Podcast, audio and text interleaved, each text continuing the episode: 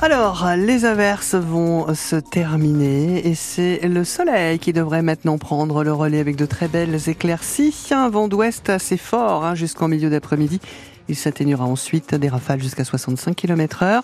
Les températures maximales comprises entre 9 et 11 degrés. Les infos, c'est avec Sarah Saltiel-Rago.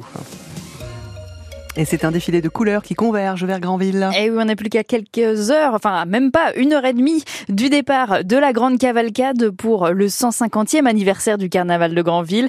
L'événement rassemble chaque année plusieurs milliers de personnes. Mais avant ça, eh bien, il a fallu trouver un déguisement. Ces derniers jours, c'était l'effervescence dans les magasins de location, comme au Fou du Roi à Cherbourg.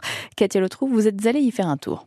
Votre facture Très bien. Bah, je vous souhaite une bonne journée. Merci. Bon carnaval. Lilian est venu chercher les costumes pour toute la famille. Carnavaleux dans l'âme, ils ont déjà fait celui de Venise, mais ils adorent celui de Granville. C'est le plus gros carnaval de l'ouest de la France. C'est un petit nac. Pour cette année, il prévoit entre 100 000 et 200 000 personnes en influence. Tout le monde joue le jeu, tout le monde se costume. C'est une vraie tradition. Et au Fou du Roi à Cherbourg, il y a la patronne Florence qui conseille tout le monde. Moi, mon travail, ce que j'essaye de faire, c'est de coller au plus proche des envies et aussi des gens, en fait, pour choisir avec eux le costume qui leur va physiquement, mais aussi dans leur mentalité, dans leur envie de faire passer quelque chose. Vous me voyez en quoi là euh, Je vais peut-être pas vous mettre quelque chose de trop encombrant, que vous puissiez effectivement faire la cavalcade par exemple. Alors euh, dans les costumes par exemple, Ouais, j'ai des mascottes. On va voir. Un que j'aime beaucoup, c'est Alf. Vous avez votre tête qui est ici. Ah oui, d'accord, il y a un petit trou faire- pour la tête. Voilà, vous pouvez faire incognito ou alors, de façon connue, vous pouvez avoir le visage euh, ouvert. Ok, j'avais pas franchement pensé à Alf, mais pourquoi pas. En tout cas, l'idée du carnaval, c'est de voir et d'être vue, comme ces deux jeunes femmes que Linda, la maman de Florence, a habillées. Eh bien, elles ont un costume hippie, mais c'est assez léger. Par-dessus, on leur a mis des vestes. C'est de la fausse fourrure, bien sûr. Il y en a une qui est vert pomme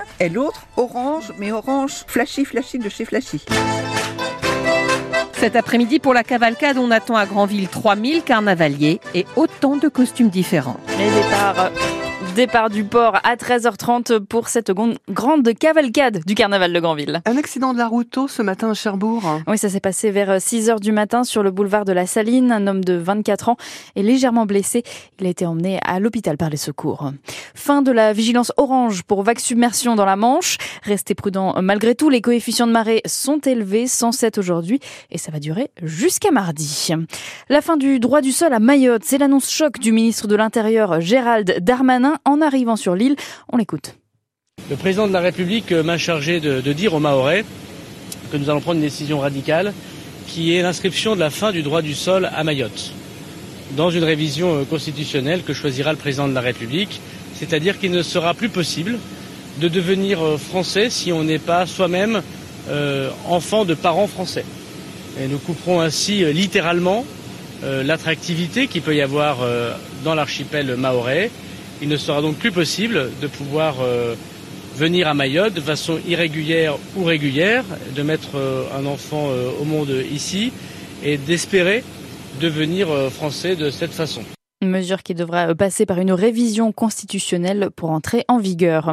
Elle est attendue à 14h à Bordeaux. La militante écologiste mondialement célèbre Greta Thunberg, elle vient manifester contre un projet de forage de 8 puits de pétrole dans la forêt de la Teste de Bûche. C'est près du bassin d'Arcachon. À quatre mois du 80e anniversaire du Didet, l'essai remplit sa boîte à souvenirs. L'idée, c'est de recueillir la parole et de la retranscrire par écrit pour garder une trace des témoins de l'occupation jusqu'à l'arrivée des soldats américains.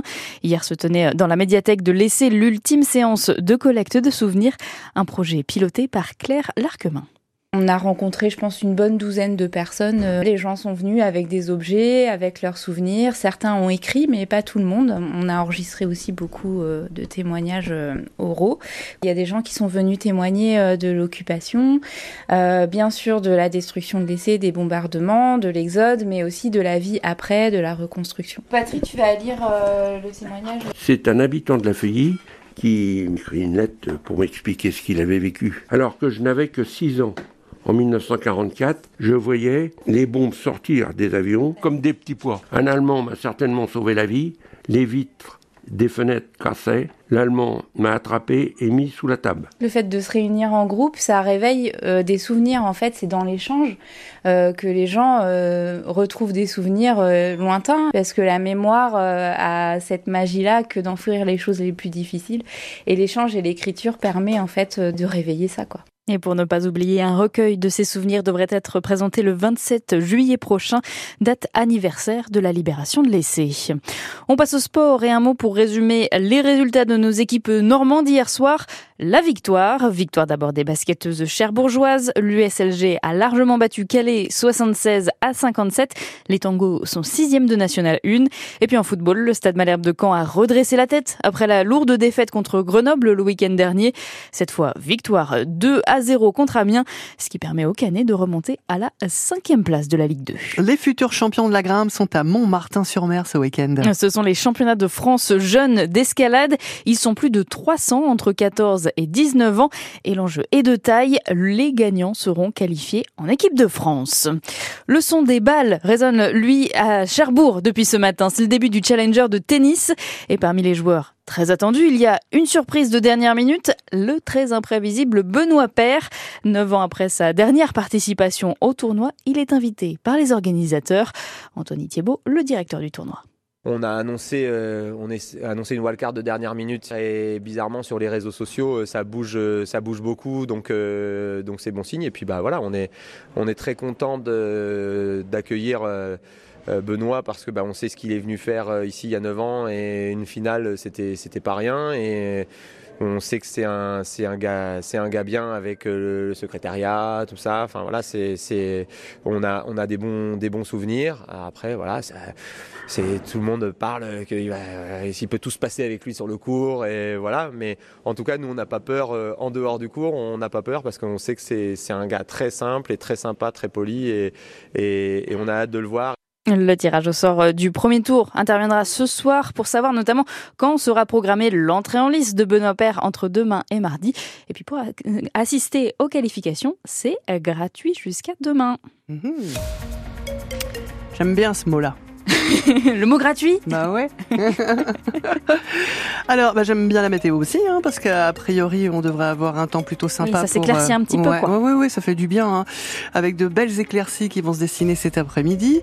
Alors, le vent est toujours euh, d'actualité, euh, toujours en vigilance jaune jusqu'à 16 heures, avec un vent d'ouest assez fort et des rafales qui atteindront les 65 km heure et qui les atteignent déjà certainement. Les températures maximales 9 à 11 degrés pour demain. Les petites pluies qui vont tomber en début de journée sur le Cotentin.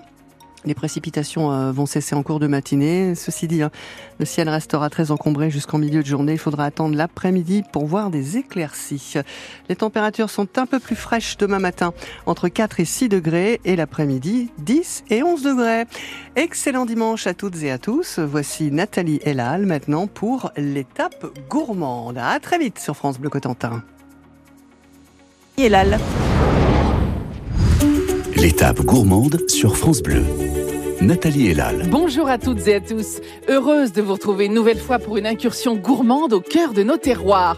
Au menu des éleveurs, chefs et artisans d'exception venus nous raconter l'histoire gastronomique de leur région. Au centre, on y trouve un plateau célèbre, le plateau de Mille Vaches, au climat plutôt rude et montagnard. Et puis, le reste, ce sont des vallées verdoyantes, des gorges boisées et des plaines maraîchères. C'est une terre d'élevage où l'agriculture occupe encore la place qui lui revient pour le plus grand bonheur de ceux qui ont accès à ces produits. Bœuf labellisé, veau sous la mer, agneau baronnet, cochon cul noir et canard gras disputent leur bonne réputation aux champignons, à la pomme, aux noix, aux cerises, aux reines Claude et à châtaigne. Et le tout à fière allure dans les services de table en porcelaine, dont la région est le fer de lance depuis des siècles. Je vous emmène à la